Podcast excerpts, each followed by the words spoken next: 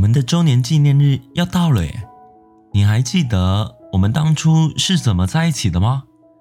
啊，你忘了？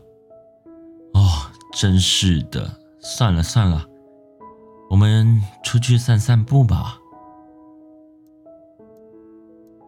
喂，你能送我回家吗？男孩看着女孩问道。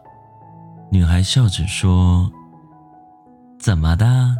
这么大人了，还害怕自己一个人回家呀？”“没有啊，我只是想让你多陪我一会。”“干嘛让我陪你？”“因为啊，有你陪着，就像鱼有了湖泊，小鸟有了蓝天，大树……”有了森林，啊，还有啊，这个小草有了大地，还有还有还有，呃，咦，停停停停停，你可拉倒吧，真是受不了你，送你回去还不行吗？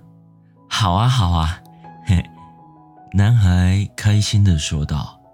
于是他们边走边聊，没一会儿便到男孩的楼下。哎。就这么到了，从来没有觉得这条路这么短过。男孩有点沮丧的说道：“好啦，已经把你送到家了，现在也该你为我做点什么了吧？”